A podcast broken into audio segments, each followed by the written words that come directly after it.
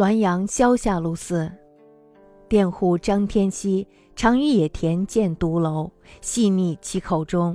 独楼忽跃起，作声曰：“人鬼一路，奈何欺我？且我一妇人，汝男子，乃无礼辱我，是犹不可。”渐跃渐高，直触其面。天锡惶骇奔归，鬼乃随至其家。夜哲在墙头言祭，则厉不已。天锡遂大发寒热，昏冒不知人。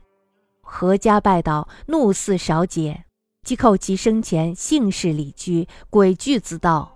众叩首曰：“然则当是高祖母，何为祸于子孙？”鬼似其耶，曰：“此故我家也，几时迁此？”汝辈皆我何人？众臣始默。鬼不胜太息曰：“我本无意来此，众鬼欲借此求实，怂恿我来耳。取有数辈在病者房，数辈在门外，可具降水一瓢，待我善遣之。大凡鬼恒疾苦，若无故作灾，又恐神责，故欲是折生判，求祭赛。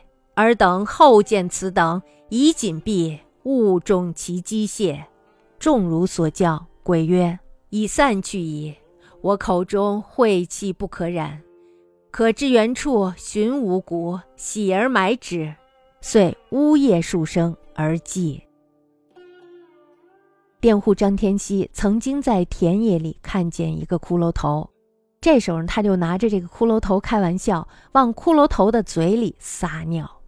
那么这骷髅头呢，忽然一下跳了起来，发声说：“人和鬼呢，都是各走各的路，为什么你要欺辱我呀？何况我还是一个女人，你一个男人，为什么这么侮辱我？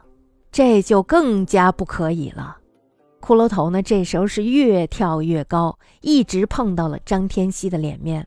张天锡呢，这时候是惶恐不安的奔逃回家，鬼呢也竟然跟随他，一直来到了他的家里。到了晚上的时候呢，在墙头屋檐上责骂他不已。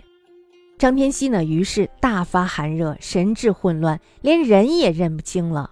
全家人呀，一起是跪拜祷告。女鬼呢，她的愤气好像稍稍的缓解了一些。那么有人呢，就询问她了，说：“你生前叫什么名字呀？乡里在哪儿啊？居住在哪儿啊？”那么这个鬼呢，他也就一一的说了出来，告诉了众人。众人这时候一听他说这些呢，马上叩头说：“哎呀，这样说起来呀，你应当是我们的高祖母了，为什么祸害你的子孙呢？”这个鬼呢，这时候非常的悲哀，他呜咽着说：“啊，这原来是我的家呀，几时迁到了这里？你们都是我什么人呢？”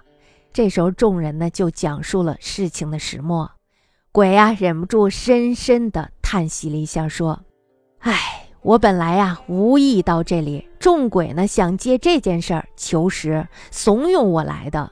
他们有几个在病人的房间里，那么有几个呢在门外，可以准备一瓢羹汤，等我好好的打发了他们。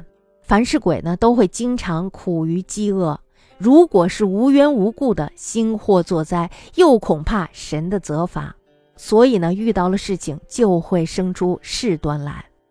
那么这就要求祭祀和酬谢了。你们以后见到了这种情况，一定要谨慎的回避，不要中了他们的圈套。众人呢，于是就照他说的办了。鬼说：“哎呀，他们已经都散去了。